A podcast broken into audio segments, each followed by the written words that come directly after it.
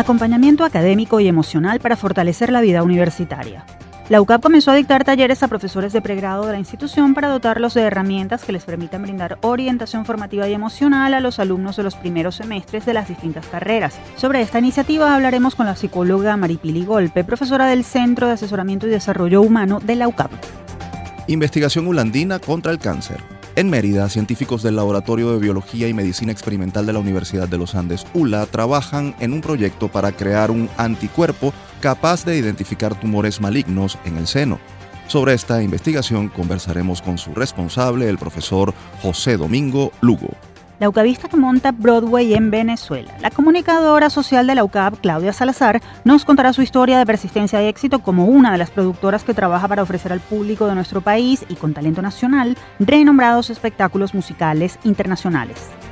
Un arco con mucha historia el cronista de la ciudad de Valencia, Héctor Toby Correa, compartirá con nosotros datos y curiosidades relacionados con la icónica estructura que da la bienvenida a estudiantes, profesores y visitantes de la Universidad de Carabobo en su entrada del campus de Bárbula. Este es el menú que desarrollaremos en la próxima hora. Así comienza Universate, las voces de la Universidad Venezolana.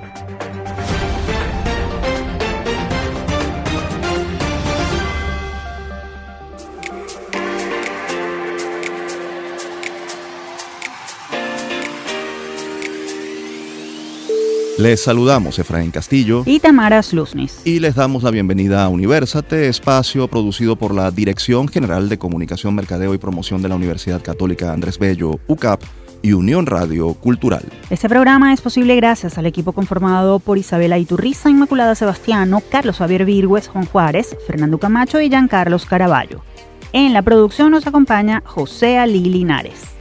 Como siempre, estamos agradecidos de que nos acompañen en esta, su revista radial universitaria de los fines de semana. Sumamos un episodio más con mucha información que compartir para todos ustedes. Es así, Efraín, y nuestra edición de hoy cuenta con un panel de entrevistados destacados en sus áreas, quienes compartirán iniciativas, investigaciones, historias de éxito y curiosidades relacionadas con el quehacer universitario y sus egresados. Demos pues paso entonces a esa primera entrevistada del día con quien conversaremos sobre asesoría y acompañamiento a los bachilleres que recién comienzan su camino en la universidad. Desde el campus como parte de una serie de estrategias para atender a sus estudiantes, sobre todo los de nuevo ingreso, la UCAP lleva adelante el programa de formación profesor asesor, que ofrece a los docentes conocimientos y herramientas para acompañar a los jóvenes en su proceso de aprendizaje y de desarrollo individual ante los retos universitarios que se les plantean. El Centro de Asesoramiento y Desarrollo Humano de la UCAB es el responsable de realizar este taller experiencial en el que los docentes comparten opiniones, vivencias e inquietudes alrededor de la figura del asesor en las aulas de clase y también definen sus límites de acción. Sobre este tema conversaremos con la profesora Maripili Golpe López. Ella es psicóloga especialista en asesoramiento y desarrollo humano y magíster en educación. Además, es psicóloga asesora del Centro de Asesoramiento y Desarrollo Humano de la UCAP. Un gusto recibirla en Universate, profesora Maripili. Bienvenida. Gracias, buenos días, ¿cómo están? Muy bien, gracias por atendernos. Profesora, lo asomamos en la introducción, pero quisiéramos que profundizara en el concepto de profesora asesor. ¿Cuál es el rol en el proceso de aprendizaje del joven universitario que tiene ese docente? ¿En qué áreas puede impactar esta figura? Sí, fíjense, lo primero que es eh, esencial es que el docente reconozca cuál es el proyecto educativo de la institución donde está, hacia dónde queremos apuntar en la formación de los jóvenes, qué estudiantes queremos graduar, y para qué sociedad. Entonces debe, primero que nada, orientar su labor desde el modelo de competencias, en el caso de la UCAP, y desde el paradigma educativo ignaciano, que se centra en la experiencia, en la reflexión de esa experiencia para luego orientar la acción. Entonces, ese docente llamado asesor, apellidado asesor, debe entender cuál es el proceso de acompañamiento que estos tiempos requieren más allá de trabajar conocimientos y competencias o contenidos específicos de cada carrera y especialidad. Generalmente los profesores se han formado o nos hemos formado, por supuesto, como especialistas en algún área, eh, como conocedores del saber de una disciplina, pero esto exige mucho más. Exige entender a la persona que es el estudiante, pero también a la persona que es el profesor. Entonces, ¿cómo hacer ese acompañamiento para el desarrollo? Sobre todo centrado en el desarrollo, en potenciar los talentos a través de el signo de estos tiempos, los signos de estos tiempos. No sé si me explico. Perfectamente, profesora. Eh, fíjese que es normal que los aún adolescentes que cursan los primeros semestres en la universidad tengan crisis propias de la edad o tal vez que no estén seguros de su vocación o que incluso tengan dificultades de comunicación y por lo tanto con sus relaciones interpersonales y de grupos. ¿Cómo puede un profesor asesor notar que algo está pasando y que ese joven necesita ayuda? Sí, fíjate, eh, este programa de profesor asesor lleva muchos años en la universidad y trabajado por el CAD, por el Centro de Asesoramiento y Desarrollo Humano. Pero hemos tenido que, por supuesto, actualizar y adaptar, repito, a estos tiempos, tiempos de una velocidad mayor, de cambios acelerados, de complejidades sociales importantes. Entonces, ese profesor ha tenido que eh, pulir las destrezas de observación, por ejemplo, de atención y de escucha. Ese profesor necesita primero entender cuál es el periodo evolutivo de los estudiantes con los que está trabajando. Tú lo has dicho muy bien, son adolescentes aún, aunque estén en la universidad. Adolescencia tardía, como le llaman algunos, y eso tiene unos retos y desafíos en el acompañamiento.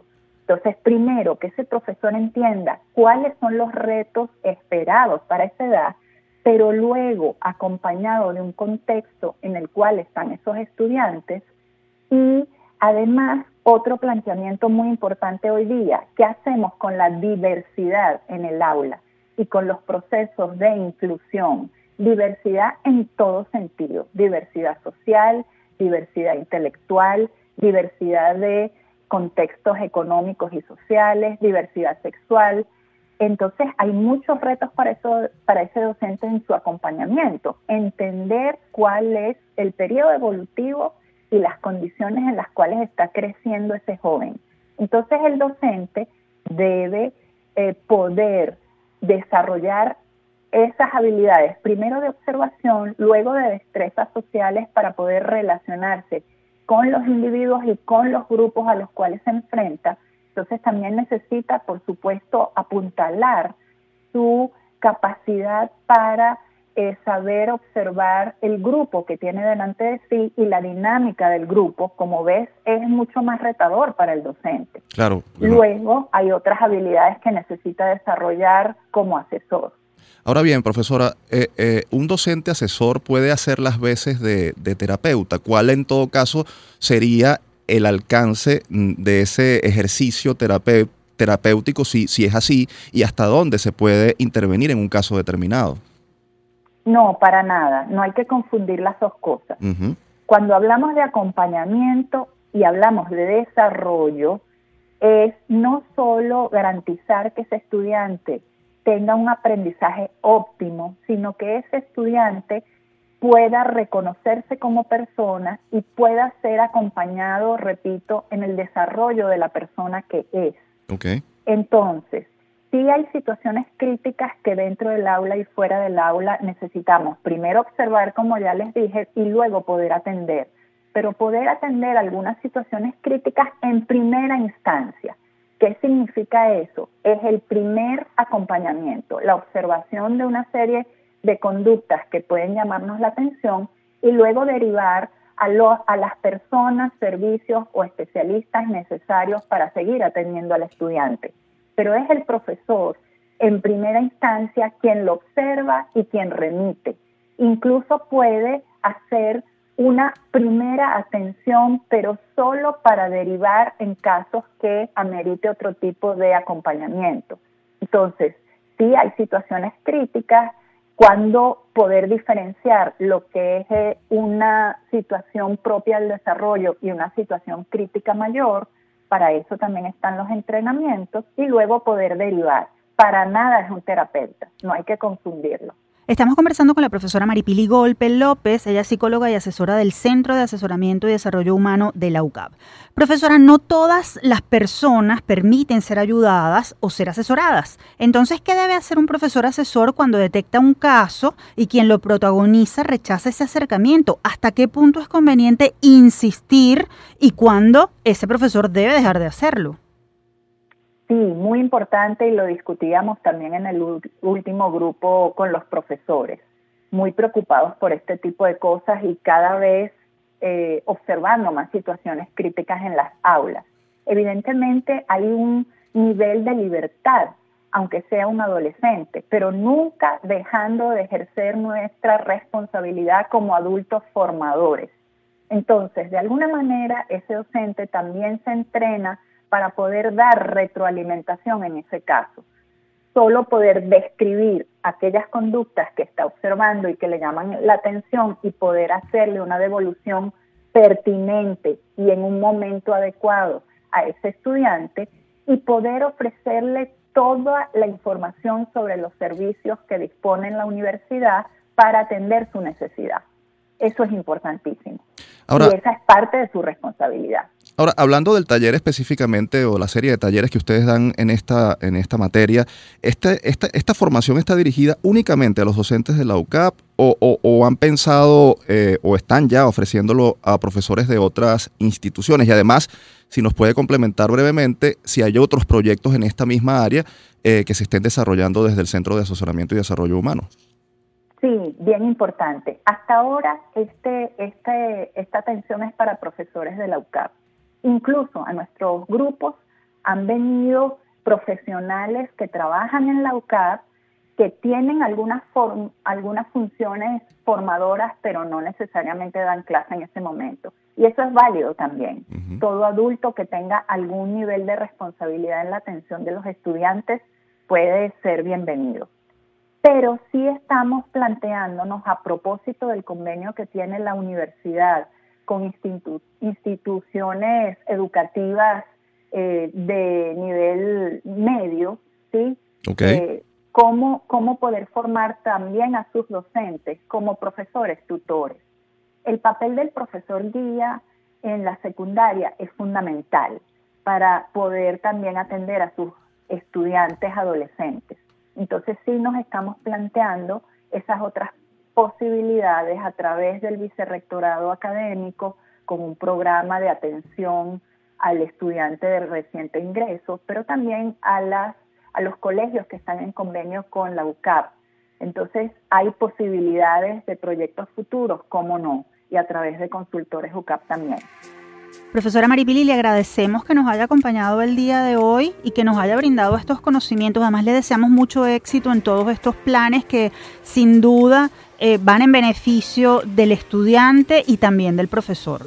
Gracias a ustedes por la posibilidad de difundirlo. Teníamos en la línea a la profesora Maripili Golpe López, psicóloga y asesora del Centro de Asesoramiento y Desarrollo Humano de la UCAP. Si desean más información sobre este y otros programas que ofrece este importante centro de la UCAP, pueden seguir la cuenta arroba CADHUCAP en Instagram. Desde SOS Telemedicina, de la Facultad de Medicina de la Universidad Central de Venezuela, les presentamos un minuto de salud. La sal es la principal fuente de sodio en nuestra alimentación. El elevado consumo equivalente a 5 gramos de sal por día contribuye a la génesis de la hipertensión arterial y aumentan el riesgo de desarrollar enfermedades cardiovasculares, infarto agudo del miocardio y eventos cerebrales. Para disminuir el consumo de sal, empiece por consumir menos alimentos procesados, tales como el tocino, jamón, embutidos. De igual manera, los lácteos, productos de pastelería, galletas saladas, sopas de sobre, cubitos de caldo, salsas y comida rápida. Igualmente, evite agregar más sal a su comida. Así que recuerde, un consumo de sal inferior a 5 gramos diarios junto con una alimentación sana rica en frutas y verduras contribuye a disminuir la presión arterial. Esto fue Un Minuto de Salud. Visítanos en sostelemedicina.ucb.be. Continuamos con esta emisión de Universate, las voces de la Universidad Venezolana. Pueden encontrarnos como arroba Universate Radio en Twitter, Facebook e Instagram. También pueden seguir esta transmisión en vivo en mundour.com. Para ello, Solo deben buscar la pestaña Radio en vivo y hacer clic en Unión Radio 90.3. Ahora vamos a retar sus conocimientos y memoria sobre el pasado universitario nacional. ¿Saben ustedes a qué identificaba anteriormente el arco de Bárbula que actualmente sirve como punto de acceso a la Universidad de Carabobo? Esto y más lo sabremos a continuación. La trivia. El Arco de Bárbula es uno de los sitios más emblemáticos de Valencia. Como su nombre lo indica, está ubicado en el sector Bárbula del municipio Naguanagua, en la capital del estado Carabobo, y sirve como símbolo de entrada que da la bienvenida a estudiantes, profesores, trabajadores y visitantes de la principal casa de estudios de esa región, la Universidad de Carabobo. Pero no siempre este lugar fue lo que conocemos hoy en día. Hasta mediados de los años 50, esta estructura tenía escrita en la parte superior la frase Colonia Psiquiátrica y Sanatorios Antituberculosos, pues constituía el punto de acceso a un famoso centro de salud mental y de atención de otras enfermedades de la región. Vamos a ahondar en esta historia y sus curiosidades. Para ello, recibimos vía telefónica a Héctor Toby Correa. Él es comunicador social, miembro de la Junta Directiva de la Sociedad Amigos de Valencia y cronista de Valencia. Licenciado Torres, gracias por atendernos. Bienvenido. Ah, ¿cómo están? Este, bueno, muy agradecido y bueno, eh, bastante, digamos, eh, bueno, contento porque están interesándose por este tipo de, temas, de algo tan mítico eh, y, tan controversial que ha sido el arco de la Universidad de Carabobo, de, la entrada del campus universitario. Precisamente, ¿cuál es la historia de la colonia psiquiátrica de Bárbula? ¿Desde cuándo y hasta cuándo funcionó y qué características tenía ese centro de salud? Bueno, mira, em, eh, eso fue construido en la época de Pérez Jiménez, eh, lo construyó el, ingeniero Francisco Martínez. Y bueno, eh, al igual que el, que el mismo arco, eh, yo tuve la oportunidad, como él era tío mío y estaba casado con una tía Berta González, Berta Correa González, y eran primos además. Ellos, él tuve la oportunidad de preguntarle una vez sobre el arco, siendo un niño, y me dijo que era la entrada precisamente como lo cuentan ustedes, de la colonia psiquiátrica. Y bueno, de ahí, eh, por supuesto, en esa época, en 1955, eh, ustedes mismos lo dijeron, en la parte de arriba tenía, decía, este, colonia psiquiátrica y sanitario eh, antituberculosos. Y luego, como en los años 80, un rector mandó a cambiar las letras y puso Universidad de Carabobo con el escudo en bronce hoy en día también está. Por supuesto, esa colonia psiquiátrica, cuyo eh, director, el primer director era Rafael Betancur Moreno, un doctor muy apreciado aquí en Valencia, em, el, ingeniero Martínez construyó todos los pabellones, el anfiteatro, la iglesia y por supuesto todas las, las edificaciones aledañas al lugar como el hospital, el oncológico, el, en González Plaza lo que llaman el Hospital eh, Carabobo, que también funcionó como maternidad. Y bueno, así mismo todo, eh, estamos hablando que este es la segunda, el segundo campus universitario más grande de Venezuela. El primero es la Universidad Central y el tercero creo, creo que es la UNEYES en Barinas. Ah, ahora... Pero, pero este, este mítico arco, además de, de tener es la entrada principal de la universidad, también ha, sido testigo de tantos disturbios, ¿no? Ustedes mismos saben que esa redoma, ahí es donde se, se formaban los, los famosos disturbios estudiantiles, y bueno, también ahí es un sitio emblemático para, para hacer manifestaciones de estudiantes, de profesores. Hay información sobre, sobre las dinámicas del, de la colonia psiquiátrica, datos sobre el número y tipo de pacientes. Eh, además, eh, suelen asociarse estos centros con eh, situaciones macabras o, con el olvido de los pacientes que son internados allí. ¿Hay algún tipo de anécdota relacionada con esa situación antes de que formara parte de la Universidad de Carabobo? Bueno, tengo entendido que el, director actual es el doctor Pedro Telles, yo eh, me he comunicado con él últimamente, él, reconoce el abandono que hay y lo difícil que ha sido para ellos mantener el, el psiquiátrico hoy en día. Eh, no, no, no, se puede comparar con la época que el, el rector fue el doctor Luis Acunes Párraga, que fue el, eh, el que fundó la, la, Escuela de Medicina y la Facultad de Ingeniería y todo esto. Y bueno, la, hoy en día la, la situación ha sido, bueno, la, todos los pabellones han sido saqueados, esto ha sido de verdad bien difícil, estamos está en un lugar, ahí todavía está la Facultad de, de, de, de Odontología, está al lado de la colonia psiquiátrica, pero hay muy pocos, hoy en día para poder internar a un familiar, vamos a estar claros, necesitas demasiada ayuda eh, interna, porque de verdad está eh, colapsaron, uno está es para muy poca gente y ya no es como como la época de antes que se podía que todos los pabellones funcionaban y, que había muchos psiquiatras ahí ya hoy en día está muy difícil la situación dentro del de todas formas mucho más información podrían tener las autoridades universitarias pero, pero yo tengo entendido que eso está muy, pero muy abandonado y ha sido, bueno, este, víctima de, los saqueos y de, la delincuencia. Dadas las características del lugar que precedió a la Universidad de Carabobo, ¿se produjo algún tipo de resistencia eh, cuando sucedió la transferencia a la universidad? ¿Qué acciones se tomaron para minimizar esas resistencias o para hacer viable el levantamiento de la universidad en ese espacio hasta hacerlo lo que es hoy? Bueno, para ese momento no hubo tanto la transición, se llevó eh, acá, o sea, fue fue de, fue pacífica y no no hubo no hubo ningún tipo de problema. Licenciado, en muchas universidades de Venezuela y del mundo hay historias de supersticiones, de espantos, de aparecidos, dado que, eh, que esa colonia psiquiátrica ha estado cerca de la Universidad de Carabobo, ¿hay registro de leyendas urbanas o historias de este tipo eh, en la Universidad de Carabobo derivadas de la, de, de la existencia de ese psiquiátrico? ¿Al, al, ¿Alguna que nos pueda contar? Bueno, casualmente mi padre, que fue fundador de la Escuela de Educación, el doctor Juan Correa, que ya no partió hace cuatro años, él eh, tiene un libro llamado Imágenes de Humo y habla sobre esa zona. Esa zona hay mucho, como están hablando, cuentos de camino o leyendas urbanas, ahí lo, rodean, por supuesto, el, Cerro Bárbula, y hay, hay varias varios este, zonas como Malagón y está Puerta de Hierro, que están, están cerquita de, del psiquiátrico. Y se habla siempre de, de, apariciones, por supuesto, siempre la gente que no cree de repente dice, bueno, eso era los locos de Bárbula que normalmente se salen de que no están que se que se, que se logran escapar y, y andan por ahí deambulando.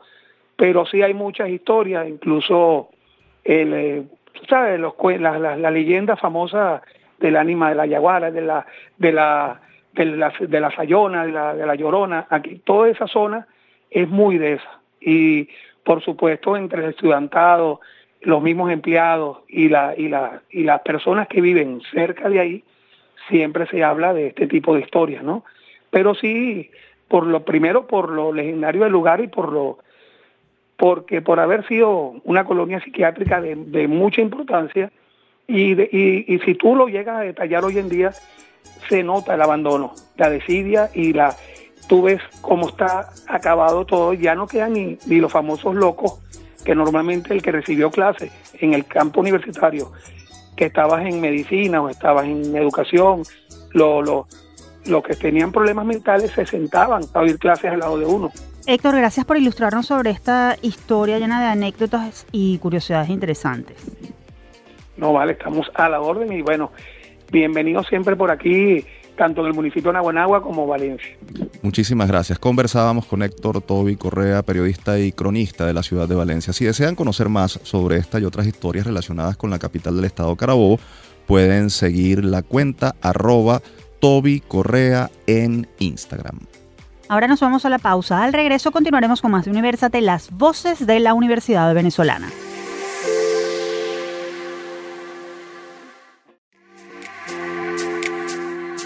Estamos de vuelta con Universate. Quienes deseen escuchar nuestras emisiones anteriores pueden acceder a las plataformas iBox, YouTube, iTunes, Google Podcast y Spotify. Allí nos ubican como Producción Universate. Ahora pondremos sobre la mesa un proyecto que se está realizando desde la Escuela de Bioanálisis de la ULA, el cual pretende contribuir con la atención de pacientes con cáncer de mama. Quédense a escuchar. El que busca, encuentra. Según datos ofrecidos por la Sociedad Anticancerosa de Venezuela, el cáncer de mama es la primera causa de muerte oncológica entre mujeres de nuestro país. Esto supone que todos los grupos científicos de Venezuela están en permanente búsqueda de posibles alternativas para enfrentar la situación. Es el caso de la Escuela de Bioanálisis de la Universidad de los Andes, ULA, la cual está trabajando en la generación de un anticuerpo que permita identificar la proteína del HER2 que se sobreexpresa en los pacientes que tienen tumores malignos en sus glándulas mamarias. El estudio se desarrolla en el Laboratorio de Biología y Medicina Experimental bajo la tutela de José Domingo Lugo, bioanalista, especialista en biomedicina reproductiva y reproducción humana y docente investigador de la Escuela de Bioanálisis de la ULA, a quien tenemos en nuestra línea telefónica. Un gusto recibirlo en Universate, profesor Lugo. Uh, muchas gracias por haberme invitado, Tamara. Profesor, ¿cómo surgió la idea de crear un, anticuerpo para diagnosticar la proteína HER2? ¿Qué implica producirlo y, cuáles son los recursos con los que cuentan para hacerlo? Ok, bueno, este, la idea generó o salió porque creo que todos tenemos o tenemos contacto con un familiar o un amigo que ha tenido algún tipo de cáncer. Y junto con el doctor David Rosales estuvimos conversando y queríamos trabajar con el cáncer. Él me comenta que ha tenido bastante experiencia trabajando con algo que se llama nanoanticuerpos.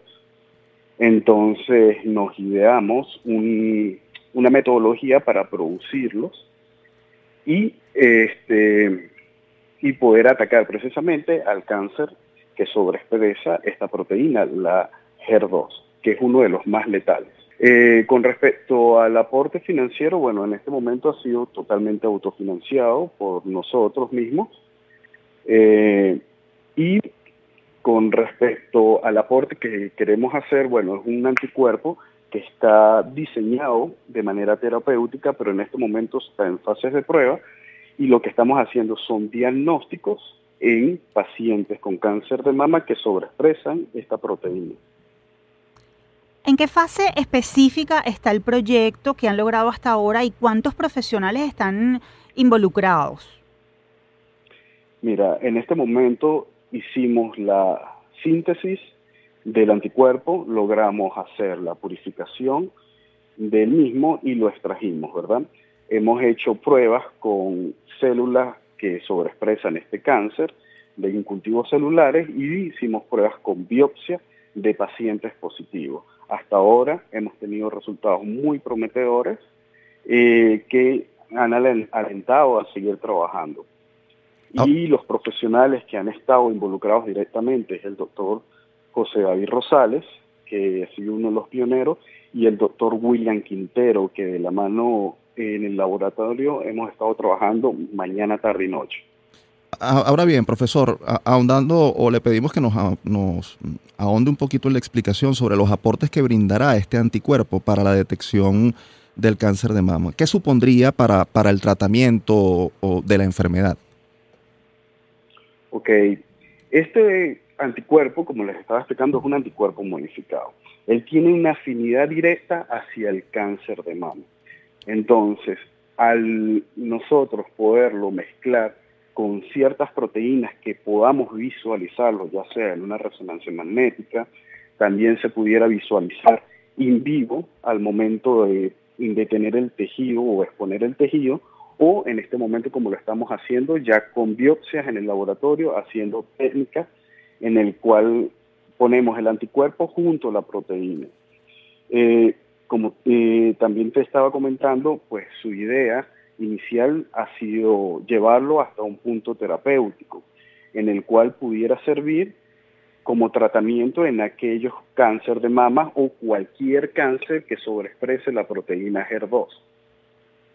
Estamos conversando con el profesor José Domingo Lugo, especialista en biomedicina reproductiva y reproducción humana y docente investigador de la Escuela de Bioanálisis de la ULA. Profesor, ¿cuál será el próximo paso en este proyecto que desarrollan? ¿En cuánto tiempo usted estima que se podría generar este anticuerpo y de qué depende que la fase experimental pueda pasar a su uso médico en humanos? Oye, este, esa pregunta es bastante difícil porque los tiempos tienden a ser mucho más largos, sobre todo en estas latitudes comparados con otras. Por lo menos eh, hemos estado desarrollándolo más o menos en los últimos tres años. Eh, y debido a todas las dificultades en adquirir insumos y reactivos y también la adquisición de las muestras, que ha sido uno de los puntos que más nos ha costado justo en este momento, pues digamos que el trabajo que se podía hacer en seis meses se ha alargado a tres años, más o menos.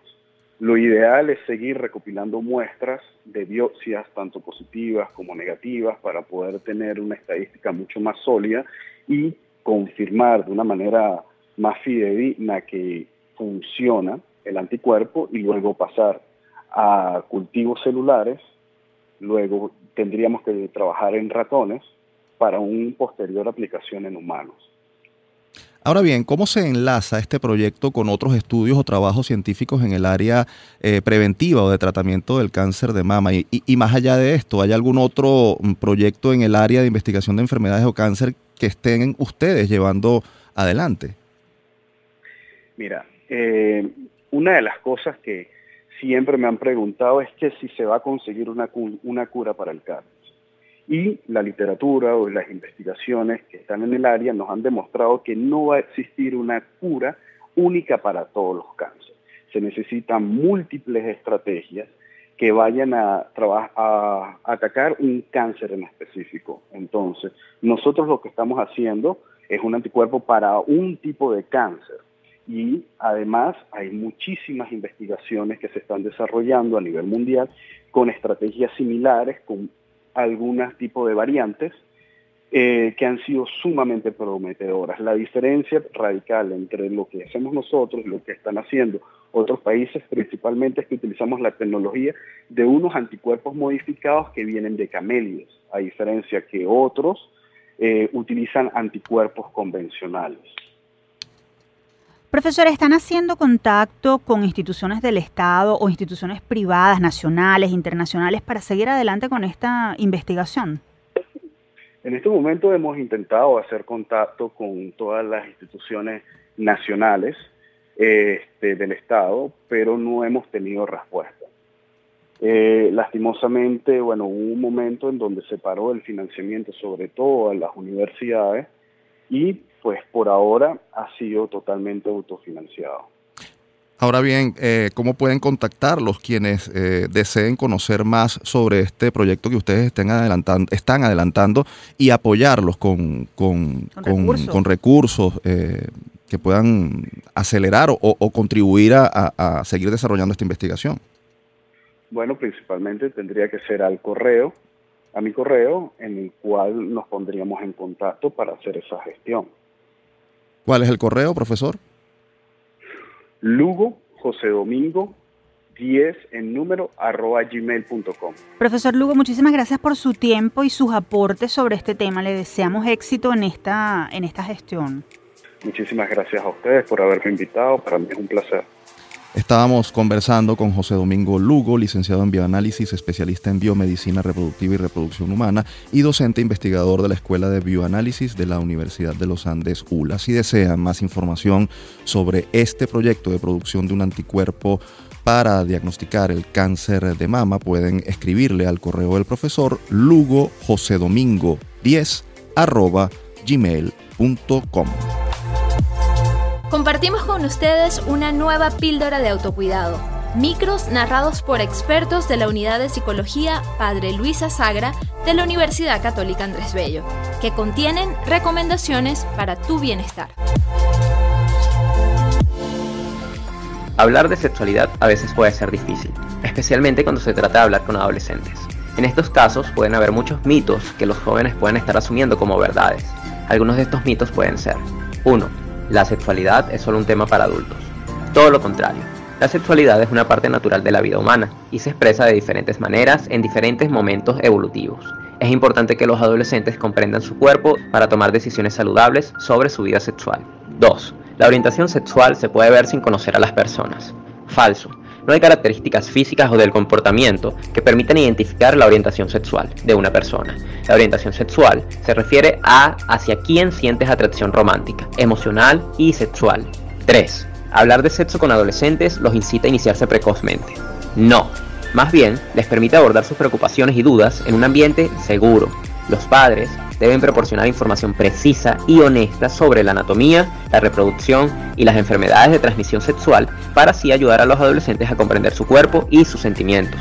4. Tus hobbies hablan de tu orientación sexual. Falso. Las actividades que nos gusta realizar son independientes de cómo nos identificamos y por quién nos sentimos atraídos. 5. El nivel de interés sexual está determinado por tu sexo. No, no todas las personas tienen el mismo nivel de interés por las relaciones sexuales, y esto no está determinado por si eres hombre o eres mujer, e incluso el nivel puede variar de acuerdo a la etapa de la vida en la que te encuentres. Llegamos al final de esta píldora de autocuidado. Si deseas comunicarte con nosotros, puedes escribirnos a través del correo upla.clinica.gmail.com. Los esperamos en una próxima píldora.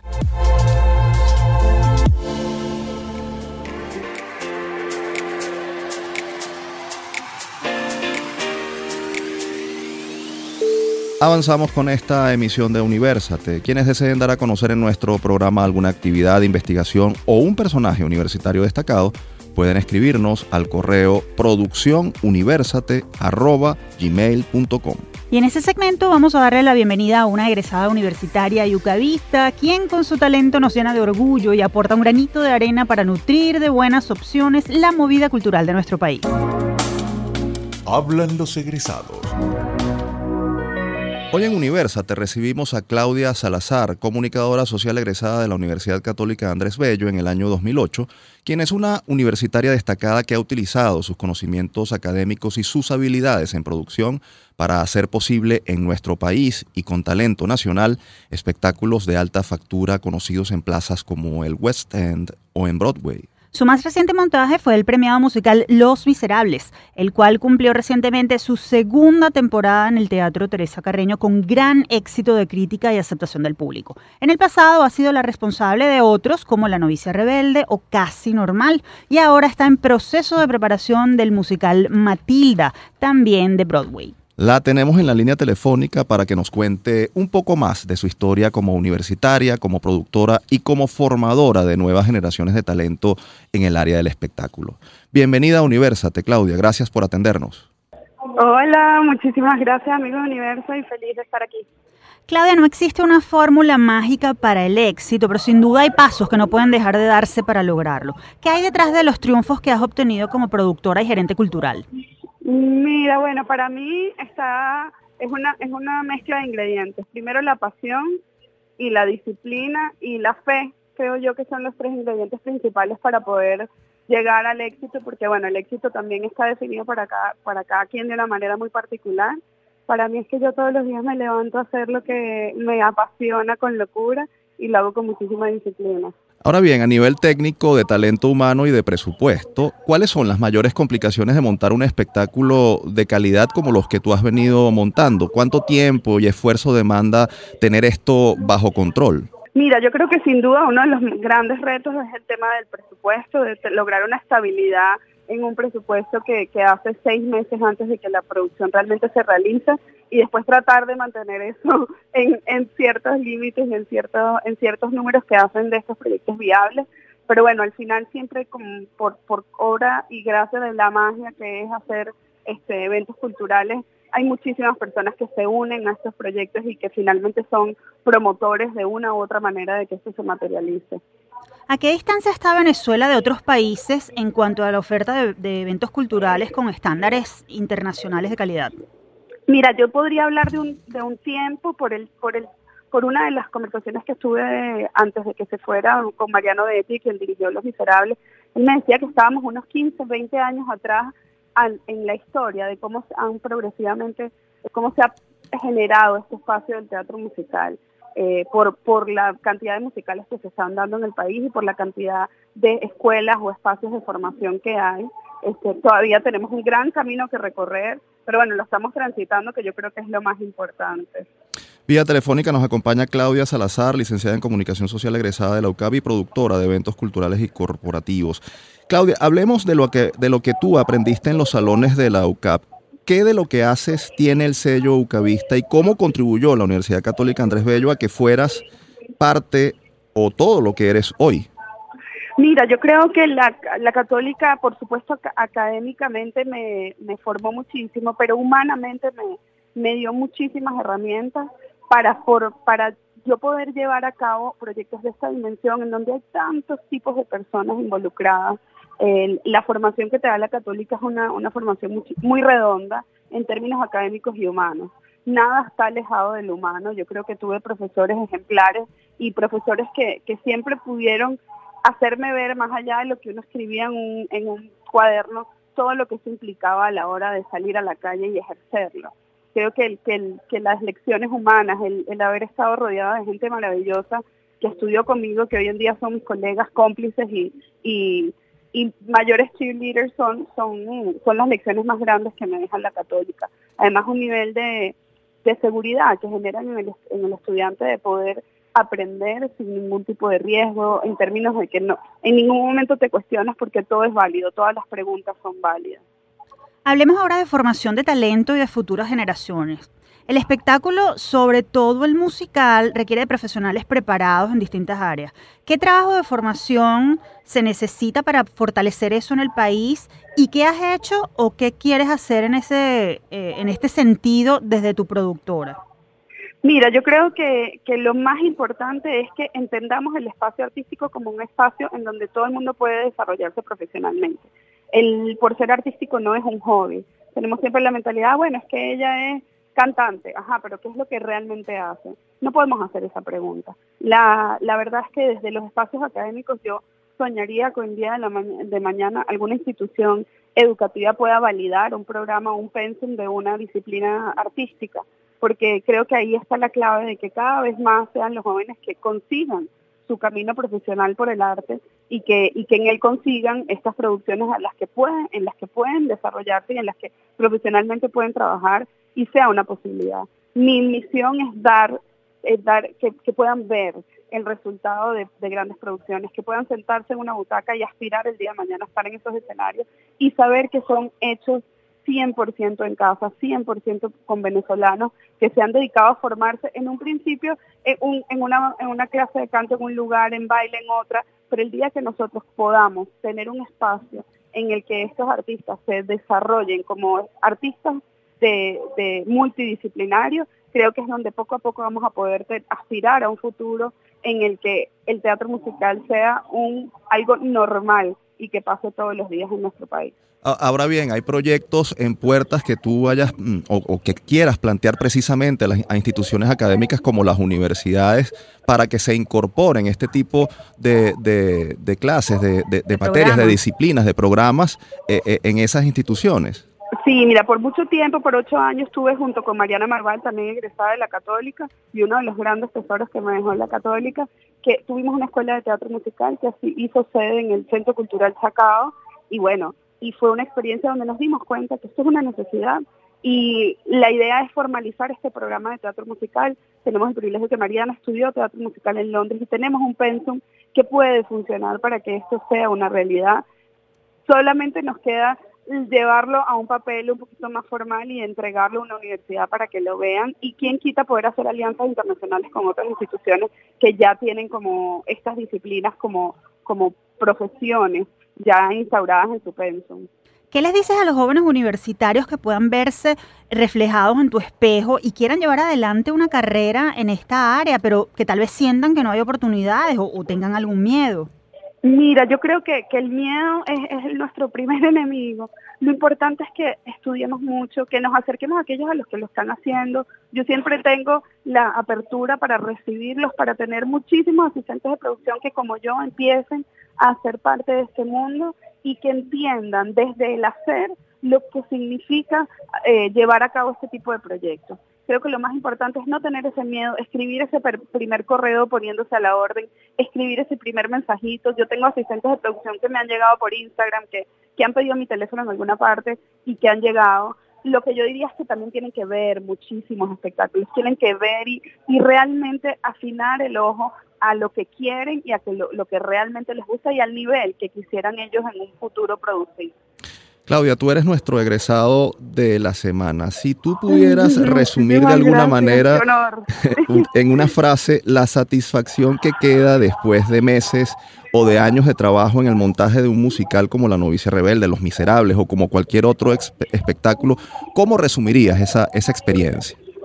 Mira, yo lo que tengo es muchísimas más ganas cada vez que pasa. Hoy en día que estoy en las audiciones de Matilda, lo que tengo es unas ganas enormes de que de que Broadway cobre vida en Venezuela y que tenga su propia avenida, que no sabemos cómo se llama, pero que, contemos con eso en un futuro y que, y que mi huellita quede plasmada de alguna manera en ese gran futuro que tiene el teatro musical en nuestro país. Claudia, agradecemos que nos hayas acompañado en esta edición, te felicitamos por tu éxito, por tu esfuerzo y por ser una digna representante de la Universidad Venezolana, más vista como nosotros. Además, bueno, te deseamos mucho éxito en este nuevo proyecto que estás emprendiendo, el musical Matilda. Vamos a estar muy atentos. Muchísimas gracias, muchísimas gracias. Estábamos conversando con Claudia Salazar, licenciada en Comunicación Social egresada de la UCAB y productora de eventos culturales y musicales. Momento de despedirnos por el día de hoy, no sin antes compartir nuestra acostumbrada frase de la semana. La universidad ratifica su posición de que el laudo arbitral de París del 3 de octubre de 1899 es nulo e írrito por haber incurrido en múltiples violaciones al derecho internacional por haber violado el debido proceso y haber dejado a una de las partes en indefensión, por haber incurrido en el vicio de exceso de poder, haber decidido más allá de lo requerido al tribunal arbitral y en consecuencia haber incurrido en el vicio de ultrapetita, por carecer de motivación y por faltar al deber de imparcialidad de los árbitros. Esta fue la postura que a través de un comunicado dio a conocer la UCAP sobre la controversia territorial entre Venezuela y Guyana por el Esequibo ante la Corte Internacional de Justicia. En el documento, la institución reitera su compromiso con la integridad territorial de Venezuela y pone a la orden sus buenos oficios y su experticia para contribuir con la investigación y discusión sobre el tema y para apuntalar los argumentos que debe presentar el país ante la Corte Internacional de Justicia en resguardo de los intereses y derechos nacionales. Ahora sí cerramos nuestra edición de hoy. Les recordamos que Universate es una producción de la Dirección General de Comunicación, Mercadeo y Promoción de la Universidad Católica Andrés Bello, UCAP y Unión Radio Cultural. Este programa fue posible gracias al equipo conformado por Isabela Iturriza, Inmaculada Sebastiano, Carlos Javier Virgües, Juan Juárez, Fernando Camacho y Giancarlos Caraballo. En la producción estuvo José Ali Linares y en la conducción, quien les habla, Efraín Castillo y Tamara Slusnis. Hasta la próxima.